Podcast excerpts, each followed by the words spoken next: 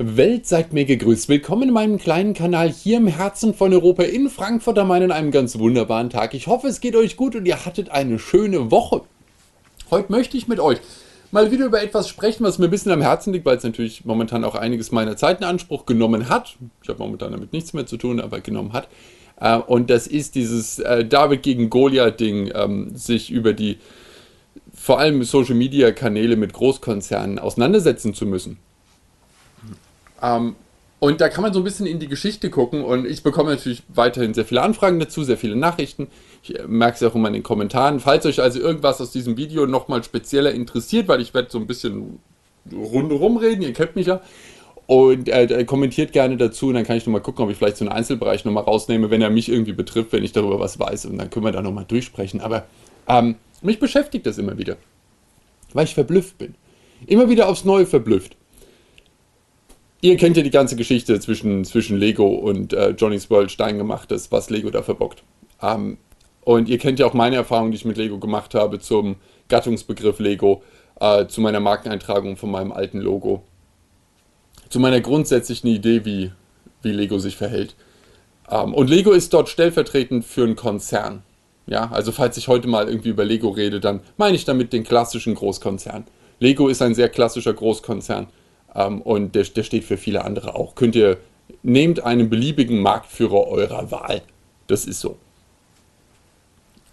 Und mir geht es um das ähm, Verhalten von Konzernen und äh, deren äh, Berater, vielleicht sind sie auch intern, weiß man nicht, oder externe Berater oder deren Anwälte, die beraten ja auch sehr gerne und ausführlich. Ähm, äh, kommen ja auch aus großen Kanzleien dann, die genauso große Konzerne sind, genau die gleiche Firmenstruktur. Das ist, Firmen sind sehr, sehr beliebig.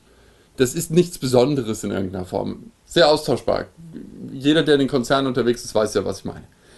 Äh, jetzt hat man also auf jeden Fall diese, diese, diese Maschinerie bei denen.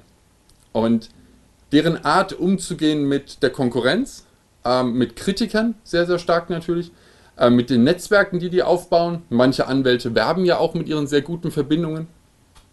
Ähm, also diese, dürfen Anwälte eigentlich werben? Ich glaube, sie können nur über sich schreiben. Sie lobpreisen ihre guten Verbindungen, nennen wir es mal so. Werben dürfen sie ja, glaube ich, nicht bei uns. Also auf jeden Fall, das, äh, diese Sachen, das, das habt ihr vor Augen. Und dann diese neue Geschichte, von der ich hier schon ein, zwei Mal berichtet habe, das ist das Internet. Und dieses Internet hat etwas bewirkt, was große Konzerne noch nicht verstehen, was Berater versuchen zu verstehen, die meisten Großkanzleien überhaupt nicht wissen, dass es existiert. Und es ist eine relativ starke Reaktion der öffentlichen Meinung auf das Handeln dieser Großkonzerne. Früher war das alles so weg. Erinnert ihr euch noch so ganz am Anfang des Internets an den Browserkrieg? Vielleicht? Irgendwer von euch? Die Älteren werden es noch wissen, da war das Internet schwarz-weiß es gab dann noch keine großen Möglichkeiten. Wir haben uns alle mit einem 14.4er oder 28.8er Modem da reingezerrt. Unter viel Gefiepe und Getute war man irgendwann online und hat dann was gesehen, äh, was sich meistens äh, Netscape nannte. Und hat versucht, darüber dann irgendwie die Welt kennenzulernen da draußen. Das war alles noch sehr, sehr rudimentär. Aber ist egal, ich will gar nicht auf die technischen Feinheiten, auf die Programmierung, sonst was. Egal. Thema war, Netz, Netscape war klar dominierend am Markt, der Browser. Es war aber eine ziemlich kleine Firma. Äh, mit wenig Kapital und äh, kleines Ding. Startup sozusagen, kein Startup mehr, aber kleines Ding. Und nebendran hatte man fett Microsoft sitzen. Richtig dick. Microsoft ging es glänzend, geht es ja momentan jetzt durch die Cloud wieder glänzend, aber glänzend ging es denen. Die hatten Ressourcen, die hatten Geld und die haben halt beschlossen, Netscape, das ist unglücklich wenn die diesen Browsermarkt dominieren, äh, der Microsoft Internet Explorer war noch nicht da. Ähm, da müssen wir rein. Und dann haben die den ja in jedes Windows-System gepackt und ähm, kurze Zeit später wurde das, äh, wurden die Internetseiten und die Internet-Services äh, auf den Internet äh, Explorer zugeschnitten und man konnte, wenn man einen anderen Browser benutzt hat, sehr viele Services aber auch überhaupt nicht mehr nutzen. Und mit Windows selbst kam immer vorinstalliert der Browser schon mit und so weiter und so fort. Äh, ihr kennt die ganze Geschichte. Wikipedia-Browserkrieg eingeben ich brauche nicht den Wikipedia-Artikel jetzt äh, irgendwie vorlesen, zitieren, sonst was. Guckt nach. Spannende Sache für jeden, den es interessiert. Ähm, äh, durch verschiedene Dinge, Netscape hat auch viel Schwachsinn gemacht, wurde später an eine andere Gewinnerfirma namens AOL verkauft.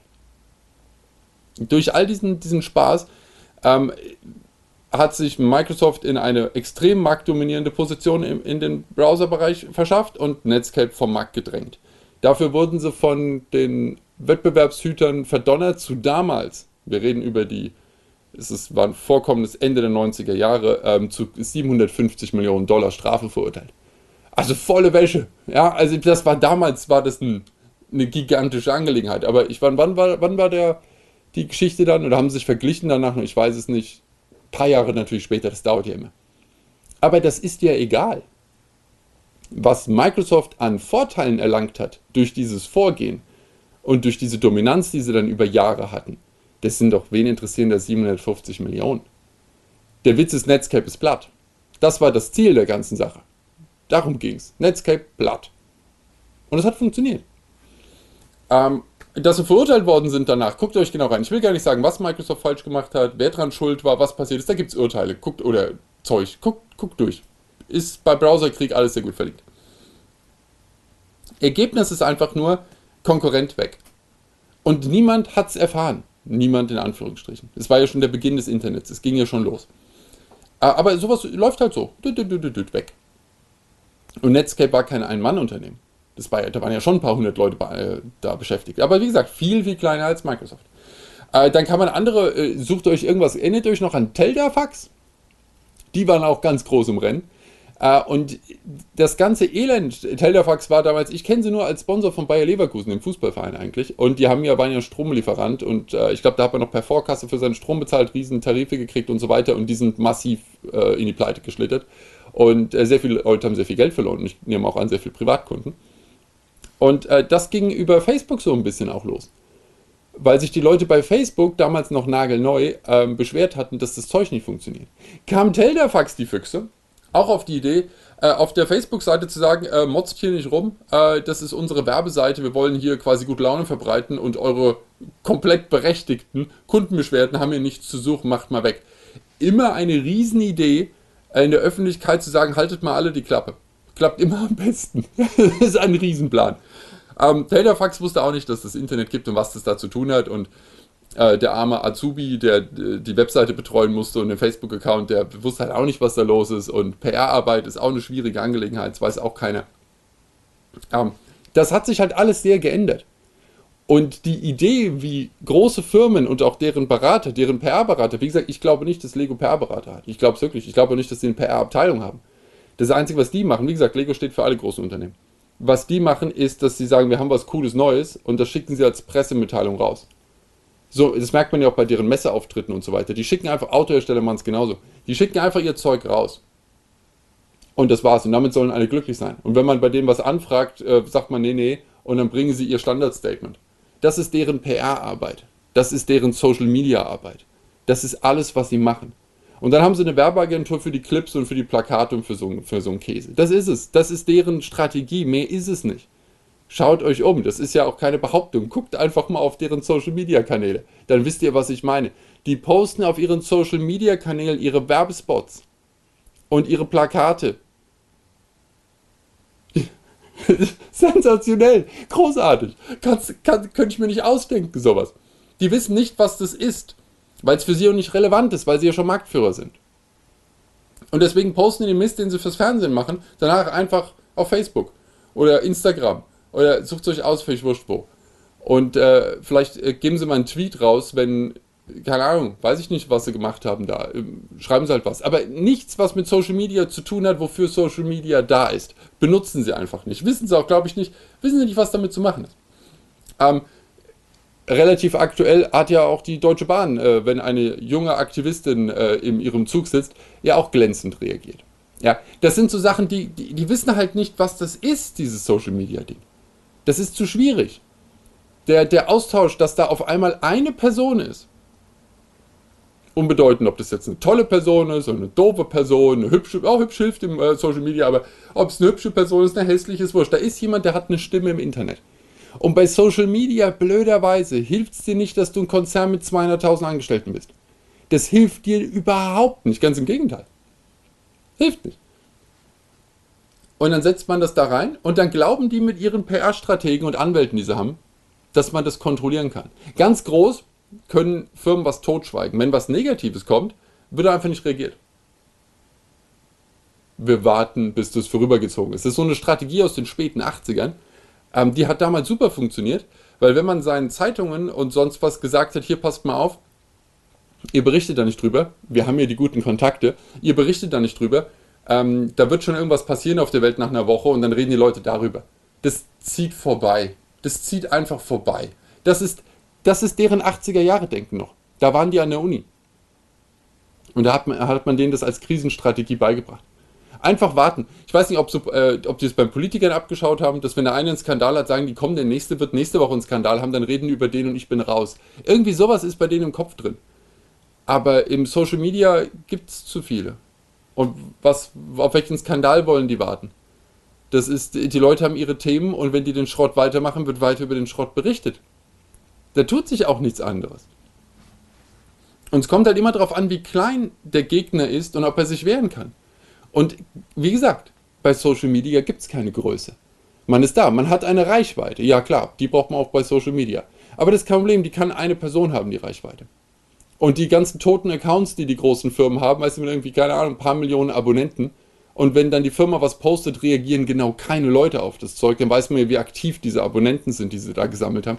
Abonnenten von Firmen sind ja mehr so, ach ja, von denen habe ich auch mal was gekauft. Ah ja, von denen habe ich auch mal was gekauft. Das sind so, so abonniert man seine Firmen. Aber heißt so nicht, dass deren äh, Inhalt in irgendeiner Form Social Media tauglich ist. Ist er ja nicht. Schaut euch, wie gesagt, die Accounts gerne an. Ähm, und das ist dann, äh, das ist halt nicht das Konzept, sie verstehen es nicht. Und deswegen verstehen sie ja auch nicht den Einfluss, den Social Media hat auf, auf Leute, auf deren Kaufentscheidungen, auf die Imagebildung und auf die Firmen. Das verstehen die nicht. Sie wissen es einfach nicht. Es gibt Firmen, die machen das großartig. Das sind dann wirklich lebendige Accounts. Es gibt auch Firmen, die nutzen Twitter gut. Es gibt Firmen, die nutzen Twitter sehr schlecht. Geht in alle Richtungen. Aber nehmt mal ähm, äh, ein, ein ähm, ein Social, ein Social Media Gebilde ähm, kann ja seriös sein und es gibt natürlich Influencer auch, reine Influencer. Ähm, das ist für Firmen das Gleiche, das wissen, die kennen den Unterschied nicht. Das merke ich ja zum Beispiel auch an den Anfragen, die ich kriege. Ich kriege ständig Werbeanfragen rein und ich antworte darauf, was das mit meinen Videos zu tun hat und mit mir. Die, die verstehen die Rückfrage gar nicht. Die sagen dann, ja, aber du kriegst doch Geld.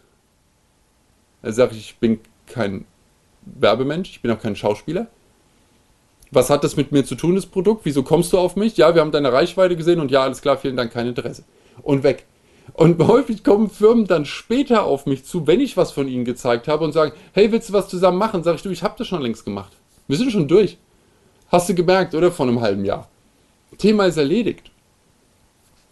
Und es ist super, aber da merkt man, wie gesagt, mit welcher Firma man halt was zu tun hat. Manche merken schon vorher was oder schreiben dann, wenn das Video das, oder schreiben sogar mal unter das Video, reagieren mal drauf oder so. Machen manche Firmen. Äh, wie gesagt, die sind lebendig, die, sind, die benutzen selbst diese Social Media Kanäle und denken, hey, das ist klasse. Und die haben gemerkt, dass das halt wesentlich moderner ist als jede andere Form der Telekommunikation. Fernsehen stirbt sowieso, was soll's. Aber nee, und die anderen sitzen noch beim Fernsehen und sagen, solange das Fernsehen nichts mitkriegt, ist, ist es nicht, äh, passiert es auf der Welt nicht. Man muss sich wirklich immer mal wieder reinziehen, wie scharf die drauf sind. Es ist, es ist unterhaltsam für die ganze Familie, wirklich. Und ich finde, man kann auch gar nicht früh genug anfangen, seinen Kindern das zu erklären. Auf jeden Fall, ähm, ihr könnt ja auch nochmal andere, andere Sachen, die früher so unter den Teppich gekehrt worden sind, die man nicht gemerkt hat, kommen halt dann hoch. Habt ihr doch auch das, äh, äh, das gute, teuer abgefüllte Leitungswasser in London, habt ihr doch mit Sicherheit auch mitgekriegt. Das sind alles so Sachen, die, ich verlinke euch mal ein paar Sachen drunter. Äh, das, das sind alles so Geschichten, die laufen so, die laufen so vorbei. Gibt, es gibt ja so, so Sympathiefirmen, auch wie Nestlé zum Beispiel oder so. Coca-Cola macht auch tolle, äh, großartig. Ähm, man kann dann danach sich überlegen, ob das etwas ist, was einen davon abhalten sollte, Produkte von dieser Firma zu kaufen. Ich esse die Schokokrossis immer noch ganz gern. Ähm, es geht mir auch gar nicht um das einzelne Produkt. Ich mag ja auch von Lego immer noch einzelne Produkte. Ich habe damit auch kein Problem. Es geht aber immer nur darum, dass man sich ein Bild machen muss, was ein Konzern ist. Und dass man, wir uns alle gemeinsam einfach nur an einem Wochenende gemütlich zurücklehnen können, hin und wieder mal ein bisschen lachen über deren tollpatschigen PR-Bemühungen. Es ist einfach was, über was man sich, über was man lachen kann. Und sich amüsieren. Garstig wird es halt, und dann kriege ich schlechte Laune, äh, wenn sie halt so Sachen machen wie mit dem Johnny. Und versuchen, einen sauberen Konkurrenten vom Markt zu drängen, nur weil sie da sind. Weil sie groß sind, weil sie Geld haben. Und sie versuchen, den wegzu, wegzuhauen. Und jetzt überlegt euch mal, die Geschichte, äh, wisst ihr ja, dass äh, Steingemachtes Konkurrenzprodukte zu Lego vertreibt. Viele äh, Produkte stelle ich auch in meinem Kanal vor. Und er hat genau die und er verkauft die und damit ist er natürlich ein unangenehmer Konkurrent für Lego. Und er ist ein in den Marktbringer, er ist ein Importeur auch von diesen Sachen. Nicht nur ein reiner äh, Reseller. Und ähm, den wollen sie weghaben.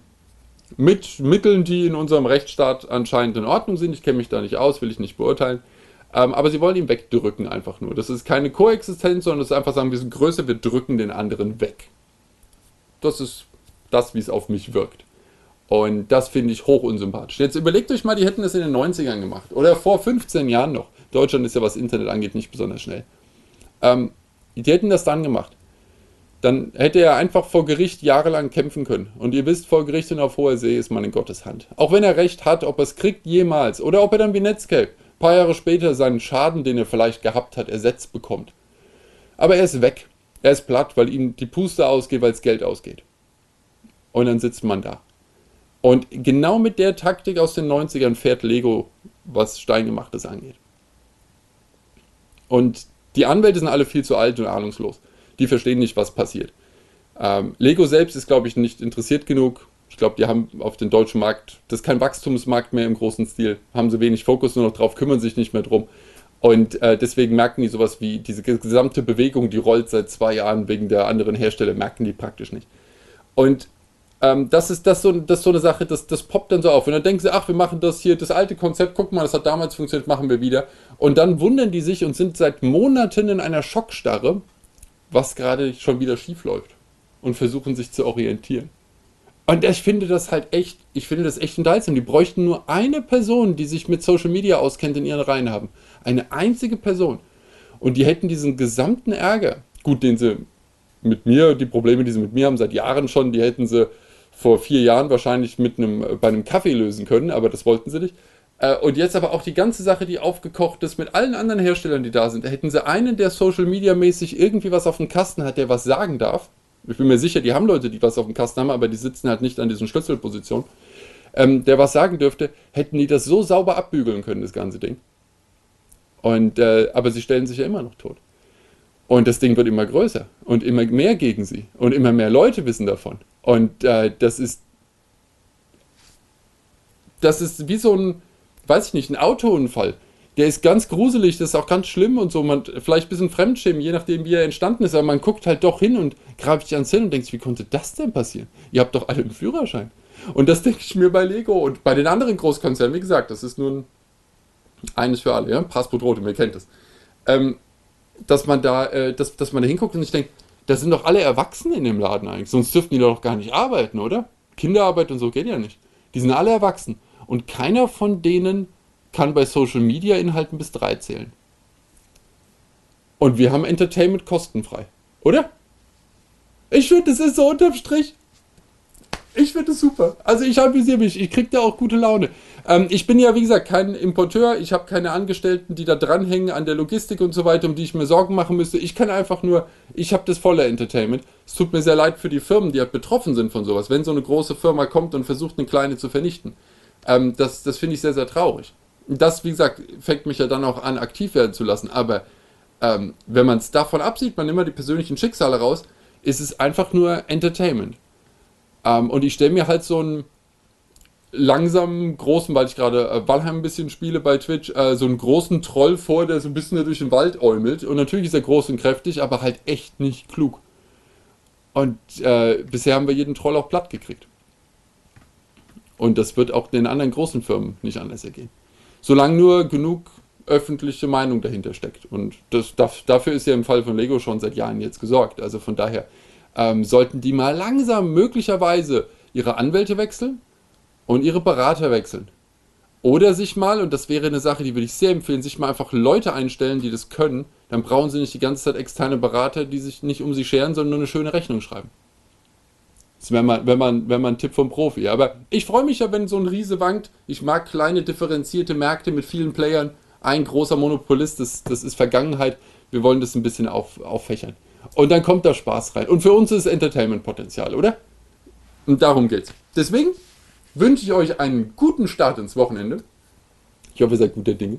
Ihr habt nette Leute um euch, amüsiert euch ein wenig und habt eine gute Zeit.